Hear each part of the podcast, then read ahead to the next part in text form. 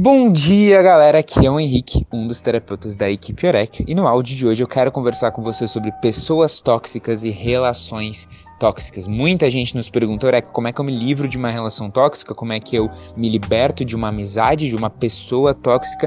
E a gente tem que tomar um cuidado quando tá falando esse termo tóxico. Por quê?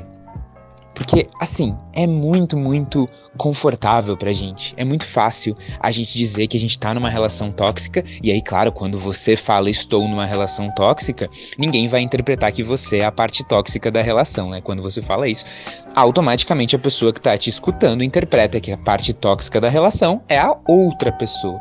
Muitas vezes a gente dizer, ah, eu tô numa relação tóxica, eu tô numa amizade tóxica, é um jeito fácil da gente se livrar, não da amizade, mas da responsabilidade de fazer alguma coisa por aquela relação.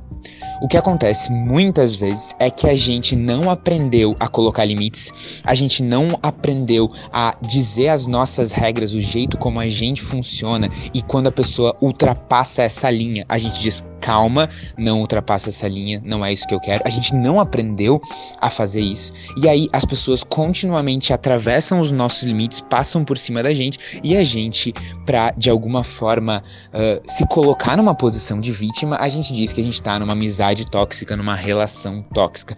Calma.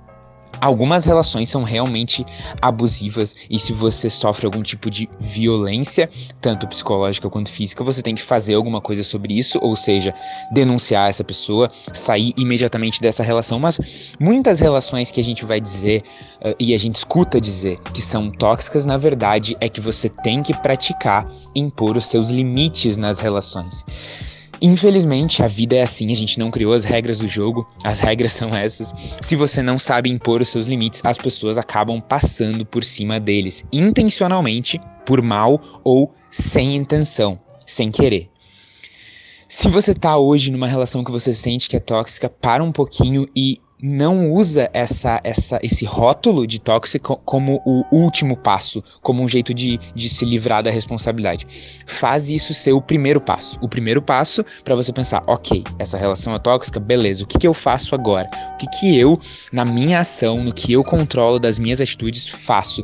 Eu termino essa relação, eu tento praticar a minha capacidade de impor meus, os meus limites e comunicar as minhas regras, eu tento criar novas regras junto com essa pessoa para essa relação.